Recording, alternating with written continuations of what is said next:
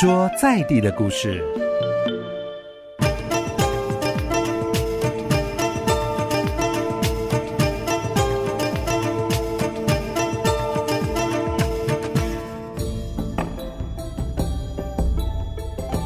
今天透过林飞生活啊狗狗说在地的故事节目，我们要来跟大家介绍有关在中部在地的民俗竹编工艺文化。特别为您邀请到竹编工艺大师刘新泽刘大师来到我们节目现场，要跟大家来分享在台湾传统的竹编工艺的故事。Hello，刘老师。哎，主持人，哎，各位观众大家好，各位听众大家好。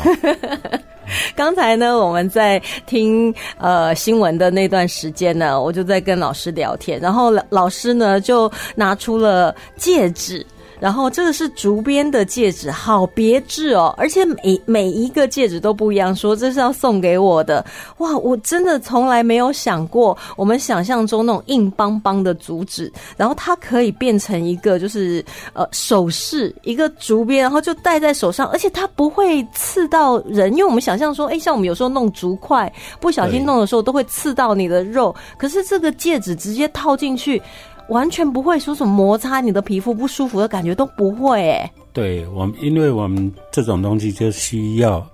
经过在竹编上的破竹以外，还要有垫宽的动作，还有倒角垫厚，所以经过倒角以后，它整整个摸起来是舒服的，所以它就不会刺伤到人这样子。所以，而且它每一个颜色都不太一样，对，有的深，然后有的浅。那那个颜色是竹子天生颜色，还是染上去的？诶，好几种方式呢，有的是经过染，有的经过熏，还有一种是经过，它叫把那个月历树还原，所以它要经过定色这一类的动作，所以它它就是有。好几种的方式是不一样的的那个处理，才会产生很多不一样的颜色。就是从这样一个小戒指，这样一个小东西呢，你就可以发现说，我们想象当中的竹子跟它的竹编的艺术呢，确实会是有很大的不同哦。不过我也很好奇，说老师你是为什么会投入竹编工艺？竹编工艺，我是之前就是爸爸有在。应该是四十多年的，他之前有做那个外销日本的一些简单的那个工艺，就是用的东西，类似像牙签的东西，可是它不是牙签，它好像也可以当做签，好几种了。对啊，因为那种也最主要是我生长在竹山，嗯，因为每天接触到的很多都是竹子的东西。所以后来就是对于这种东西，就工艺上的那个呃竹编上，还有那个它的质感啦，因为我们我们台湾的竹子它是相当的美，还有它的质感是非常的漂亮，所以就渐渐渐的越来越喜欢。所以其实像我们如果说去溪头啊，或者山林溪去玩的话，我们在开车那段路上就可以发现两侧的那个竹林，就会让你有那种置身仙外桃源的那种感觉。那也因为说在南投竹山这个地方呢，天时地利人和，加上说，哎，爸爸可能就是从事这个竹编相关工艺的，就直接把一生的绝活就交给了我们的刘大师哦。但是我看到其实老师的一些相关的作品来讲的话，真的。就是从。产品，然后跨足到艺术来讲话，这中间是为什么会有这样的一个过程？因为我们可能竹编的东西在我们生活当中其实也还蛮多的，但是它可能就是一般的用品。但我看到老师的作品集，全部每一件通通都是艺术，甚至现在在我们的台中呃资产园区呢，其实也有举办老师的作品展哦，会一直展到十月十三号。那从产品的制作到艺术的创作，这中间。间的心路历程，可不可以请老师跟我们分享一下？因为在跟爸爸的互动以外，最主要是因为在地震前，本来我是做一些公益相关的公益，竹编的话那时候可能很少，只是妈妈以前就是做一些比较粗糙的竹编。可是到后来是因为认识了我们老师黄图山，他在在竹编这一方面他是相当，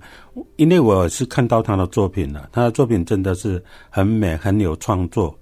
所以才很喜欢。也不能说是一个机缘的，是我刻意的，就是老师已经上课，当时已经在授课，经过了他已经经过差不多一个多月了。可是我很喜欢，就经过朋友，因为朋友比较认识我们老师，所以就找朋友就跟一起去跟老师说，问我们可不可以，我们会认真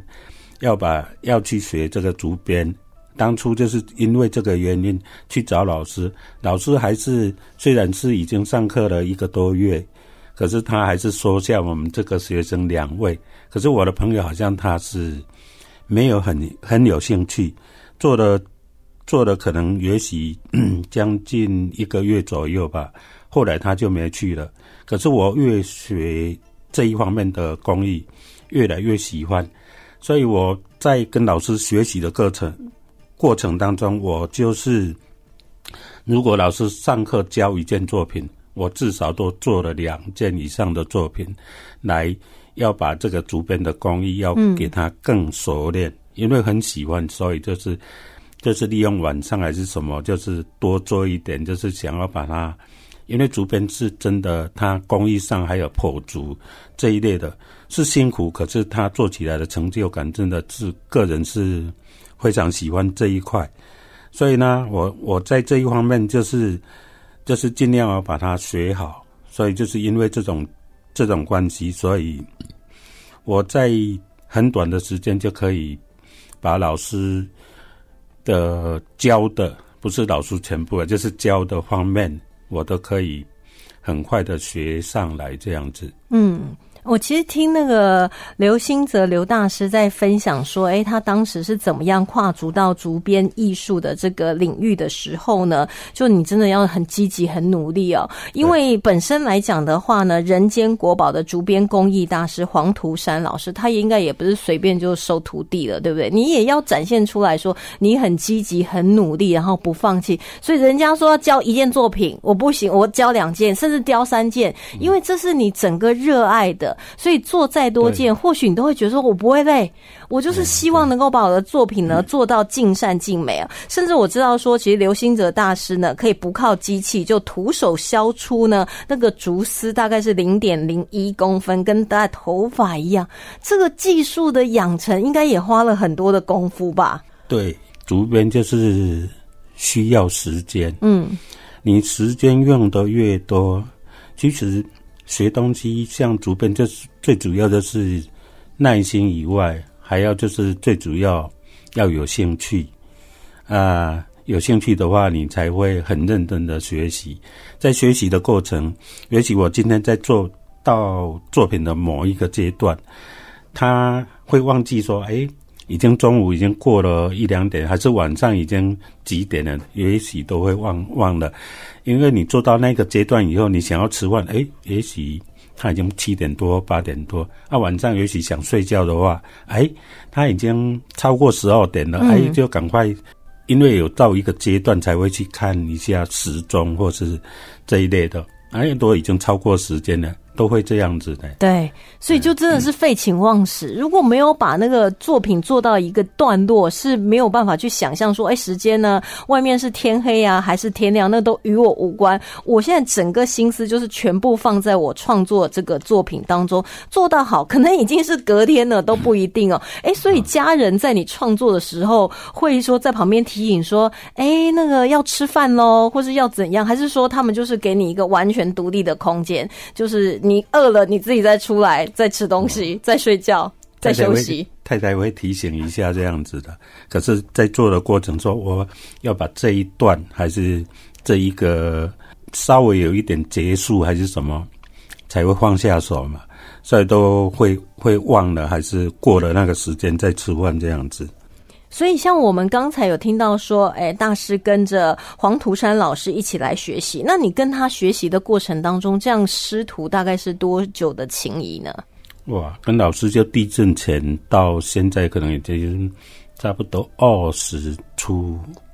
都还是持续的在不断的互相切磋琢磨嘛哦，。到最近五六年来，因为老师身体的关系，所嗯以就比较没有这这一方面的互动，嗯嗯嗯。这样子。那在创作过程当中，比如说早期在九二一就地震之后啊，刚开始跟老师学习的时候，那如果碰到一些不会的话，那那黄大师到底是怎么样？就是，在老师人真的是很好，所以我在做遇到有什么问题的话，我都会亲自跑到他家里去找他问这个问题啊，解决了以后再回来这样子。因为老师离我家也差不多十来分吧，很近，嗯。所以就是有时候都，也许如果没有在主编上的，也许会找老师聊一下天，聊聊聊天呐、跟师母做一下互动这样子，所以是常有的事了，也不只是主编方面啦，嗯。就是后来就像是家人一样，朋友、嗯。家人一样，就是常有的互动。所以我这一次呢，我们在这个人间国宝传奇的记忆当的过程当中，我就是在做作品这一方面，我就有做了两件跟老师的互动是很很密切的，像里面有一个叫传承纪念包，那主持人有空的话可以看一下。嗯。那跟老师的互动最主要是在在互动的时候啊，就是做做一个，它有一个面是写着，呃，传译，对啊、对。背背面是写个活水，传译呢就是传承记忆嘛，啊，我就以两只和平锅作为跟老师的互动对话这样子，啊。到做好以后，还请老师在，因为是一个包包嘛，所以在后面的话，在里面不是在后面，在里面的话，就请请老师亲自把名字签上以后，就当做一个回忆或是一个纪念这样子。啊，后面的话，因为是传奇计划，所以后面我就是写个活水啊，边的话后面也许就有像海浪还是一个浪，水在动的感觉，所以就要像活水一样，就是继续传承，嗯因为是传奇计划嘛。对，所以这个是第一件作品。第二件的话，就是一个叫诞，诞就是像诞生，诞生就是我们传奇计划里面的一个作品啊。因为老师是人间国宝，他传奇在文化部这一方面，他是需要需要传承三个医生，所以他就找过了三个三个医生，一个是我，一个叫涂世英老师，一个叫黄启祥老师。啊，黄启祥老师是老师的儿子，第二的第二个公子，嗯所以那个作品也是是一个互动，对跟老师一个互动，主体还是一样，就是一个大蛋。嗯，大蛋呢、大蛋就是有出口，就是留一个洞，就是它会产生三个异生，就是孵出三个蛋，这是一个情境。主持人有空的话，哦可以到嗯，现在我们在展览的地方是那个台文化部文化资产区，就文化园区，在嗯复兴路那边。有空可以请大家可以来看一下那个氛围，我都有稍微做一下，像类似一个竹林，看上去好像一个一个一个一个呃叫伽马杆子，它它上面就是放这一件作品。嗯这件作品的话，你看上去好像是好像是母鸡在孵蛋，孵出三个蛋的感觉，有那种情境的感觉，嗯，对对对对有互。动的感觉，这样子。所以，我们这些所有的作品都是现在都在我们文化部的文化资产局，就在我们台中复兴路那边展出嘛，都可以看得到实际的真品，这样。没有，就是我另外一个小册子那一那一本才，嗯。嘿，那一本就是里面的作品，就是目前都是在那边展，因为我展出的方向没有很多作品，最主要我是要给大家了解到，嗯，我对竹编的工艺对，这一方面给大家了解，所以我都有写一些文字嗯。在那边给大家呃意会一下、了解一下。那我就分成三个阶段，第一个就是跟老师的互动为传统，传统这一方面。啊，后来有创作一件叫《日月创新光》。日月创新光的话，它最主要是在，在我在我们南投那一方面，如果在高速公路也可以看得到的一个，诶，简餐，它叫星月天空的一个方向。因为当时就是看到这一个，这一个，这个吃简餐的地方，所以我去去了那边以后，就是在那边欣赏夜景跟跟天空上的夜景，才创作出这件作品。啊，起初的构想，因为主编上大部分都是什么，都是以圆扁的，还是花瓶、男子这一类的。那这件作品呢，因为我要形容它月亮的感觉跟太阳下山的感觉，所以中间我最会形成这种六角形，就是因为中间圆，它就是代表我们太阳下山的感觉。嗯，啊，月亮的话就是我们六角，你如果在在正面呃。看上去的话，它有一个中间是我们叫呃中月，就是月中的圆，旁边叫初月嘛，就是代表月亮的感觉，这样子来形容我们这一件作品。嗯，啊，因为看到天空上的东西，它是需要有大星星，因为月亮有了，太阳有下山，月亮有了，所以它的星星就有远近，嗯，还有作品上的透视就分远近的感。感觉这样子，六角形这个日月创星光真的是还蛮独特的一个形状，就像刚才老师提到说，大部分都是圆形的嘛。但是你这样整个看下去，就很就透过老师的解释呢，月亮、然后太阳还有星星就同时呢聚合在这一个作品当中哦。那老师，我可以把这个照片、这个照片拍照，然后放在我的脸书上面吗？哦，可以吗？可以哈。那因为刚才老师介绍了三个作品，我真的觉得说只有我一个人看呢是不够，但是你看照片也不够，因为你其实是可以到文化部文化资产局的展展示中心呢去看到，其中像是传承纪念包，所以它是一个真的可以用的包包喽。对，里面都可以用，所以它是全部都是竹竹子创作的嘛。就是所有的都是竹子，嗯，当然也因为我们是包包嘛，所以有一些皮，还有一些拼布的结合。但是大部分嘛，大部分是以竹为主，对，嗯，就是一个长方体的那种。呃，包包啊是非常特别，还有就是蛋。那经过老师的解说，我才会理解说，哇，为什么一个大的圆形，然后旁边会有三个小的，原来就是代表着那个黄大师他的三个弟子，然后师生相传哦，然后诞生了一些新的艺术创作了。那待会呢，我会把这三个作品呢拍照放在我的粉丝团上面跟大家一起分享。那我们也先休息一会儿呢，待会继续回到生活啊，GO GO 说在地。的故事呢，同样还是继续邀请到竹编工艺大师刘兴泽刘大师，跟大家继续分享台湾传统的竹编工艺故事。跟大家分享呢，在中部地区的民俗竹编工艺文化。今天特别为您邀请到竹编工艺大师刘兴泽刘大师来到我们节目现场，来跟大家分享台湾传统的竹编工艺故事哦。刚才呢，在听歌的过程当中呢，我已经很快的把我们刚才分享的三件作品蛋，然后还有传承纪念包，还有。日月创新光这三个作品呢，放在我的粉丝团了。希望大家呢可以上到林飞粉丝团呢，一起去看一下。因为可能我们有时候光听呢，会无法理解说，哇，这个作品它的精细的程度，你很难想象说，哎，用那个硬邦邦的竹子，竟然可以做出这么完美，然后曲线这么优雅的一个作品哦。所以我想很好奇，说老师你的，因为你的作品是非常非常多，那它的创作的发想的过程呢？是怎么样激发你的创意？我大部分都是在生活上的一些感受，或是有看到什么东西以后的一些想法，还是生活上有有有什么事情啊，就会联想，还是我今天想要做一些什么作品啊，他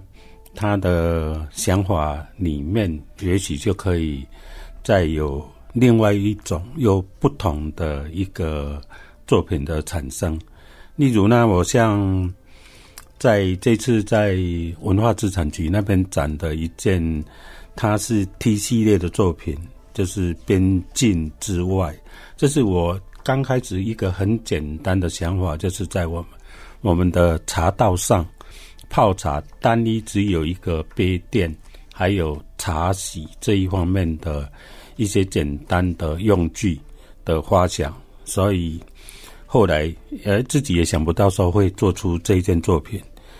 因为就是很简单的一个泡茶，就是简单跟大家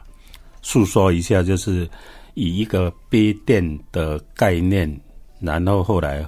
发想到在我们泡茶的中间，如果有今天有来了两个客人，或是三五六个、十几位的客人的话，那你那个杯垫，我们在倒茶是不是有一个呃茶海需要倒在杯子上？啊，我们杯子大部分都会排一整排，嗯，排一整排以后呢，就把茶水倒在这个茶杯上。那、你今天如果来的两个客人，当然我们做一个小小的的那个垫子就可以。如果今天来五个客人呢，你是不是需要长一点？长一点，你容器你放杯子的话，就又放不够。不够的话，怎么办呢？还是你今天就是做了很长，做的可以摆个十个，可是你今天来的两客人，你你摆上去以后，它反而又变成不好看。嗯，所以我的花想就是，哎，它可以用连接的方式、插销的方式啊，插销的方式，我又想到它是可以当积木的组合。积木以后呢，又可以花想到它乐高、乐高的感觉，可以下去做这件作品。它不只是在茶道上了哦。所以呢，我这样子的花想以后，在茶道上以后，花想到后来，花想出做出这件作品啊！你在做的当中，你又可以想到，诶，它它甚至于你，反正这种东西，你就是做的越多，你可以怎么样啊？你可以再做堆叠、建筑结构，甚至于到最后，你还可以做什么？还有几何造型。那我两旁就是你，它有三角形的构造型啊。一边是三角，一边是类似是正方形，就方形的结构啊。中间我就是类似有像结构，就是建筑结构，还是一些乐高的感觉。这样的花想，来后来才做出这件作品。其实这个我手边现在拿到就是老师刚才形容的边境之外哦，那这个边呢是编织的边，就是竹编的边，边境之外，它就是利用刚才老师解说，我们就是有点像是乐高的概念，所以你可以任意组合，甚至你可以无限延伸，所以它小到可以是一点点像手臂那么宽，但是大到可能整间房子都有可能，就是看我们的创意发挥到什么地方，我们就把我们的创意付诸于在我们的竹编上面。不断的堆叠上去，就像乐高的那种感觉，有点像是在玩竹编的那种概念哦。所以真的是让我们大开眼界，因为以前我们都觉得说那个作品这个做下去就是一件嘛，但是现在它是一个活的作品，它可以不断的去延伸。所以我们有没有办法说，哎，我们自己有那种小型的，哎，我们可能可以开发那种小型的，然后让小朋友自己去堆叠，像是我们在玩乐透，对，在玩乐高的那种感觉。所以每一次你看这种东西，我今天如果我展示这种造型，嗯，也许我下一次我再做多一点，还是我以少量的，可是再做出变化。嗯，我每一次这一类的作品，我这一个的作品，每一次展出都可以展现它不一样的地方。我有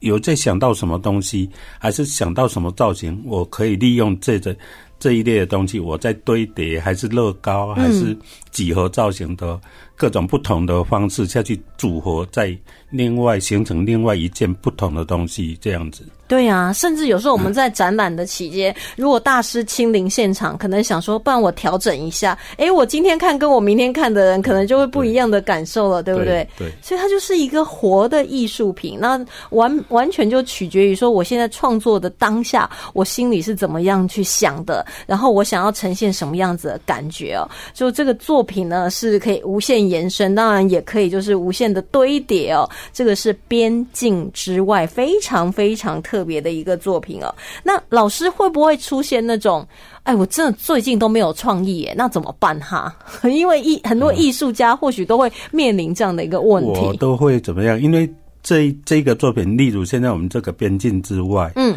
它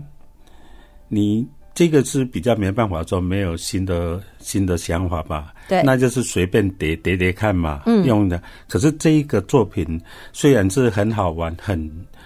很很多造型都可以做出来，可是呢，他在做的过程，他是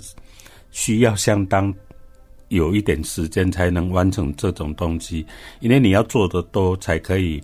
你想要做什么东西，它件数够了，你才可以想要编什么做什么都可以，甚至于可以什么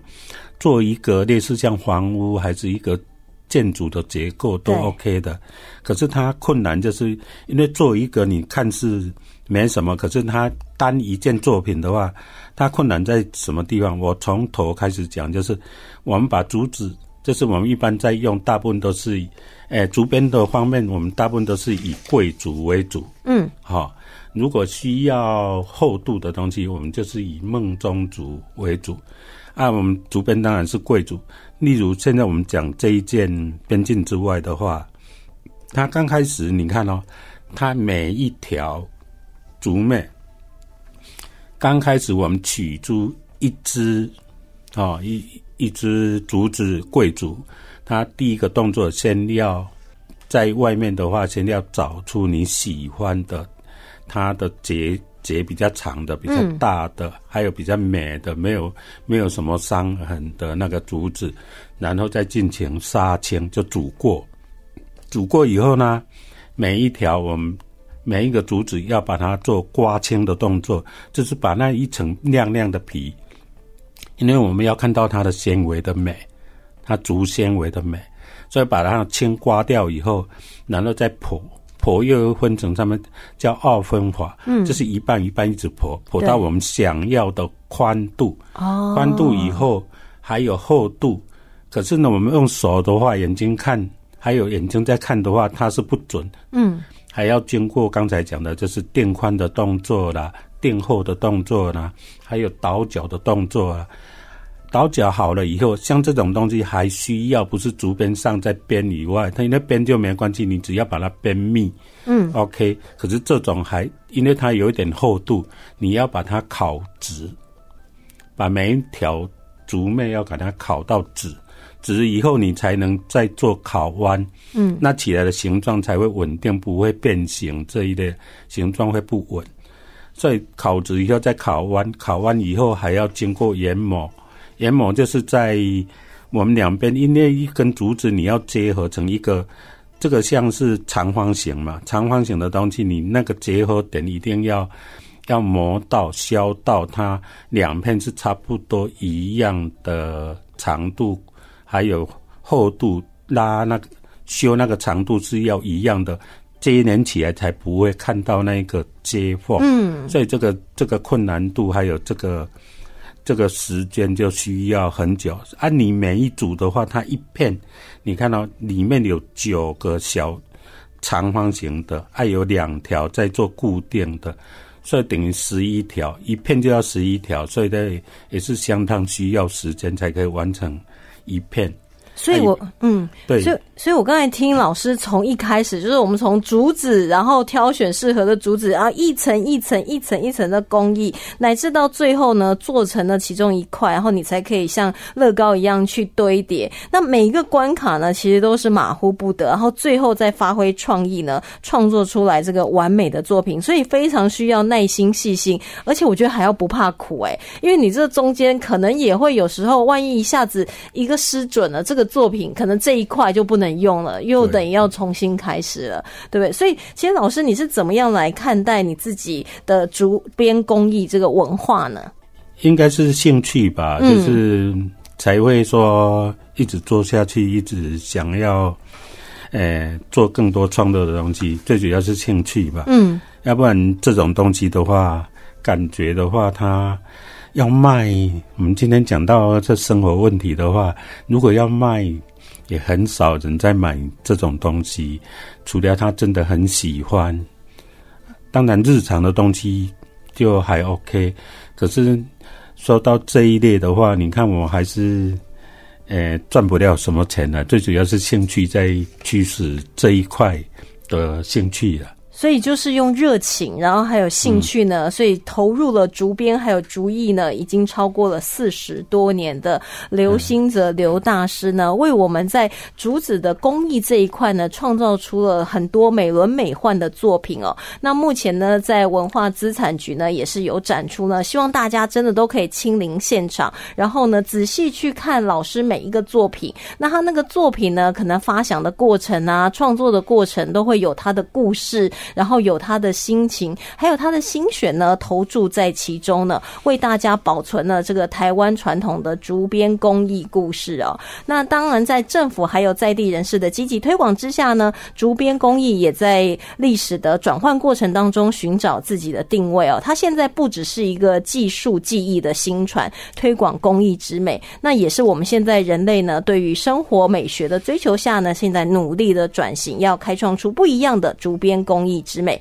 今天呢，生活阿狗狗说在地的故事，非常开心呢，为您邀请到竹编工艺大师刘兴泽刘大师来到节目当中，跟我们分享了这么多关于台湾传统竹编工艺的故事。谢谢刘大师，谢谢，谢谢，谢谢主持人，谢谢各位听众。那我们也会继续为大家寻找更多在地的历史文化故事，让我们对自己生活的这块土地能有更多的了解。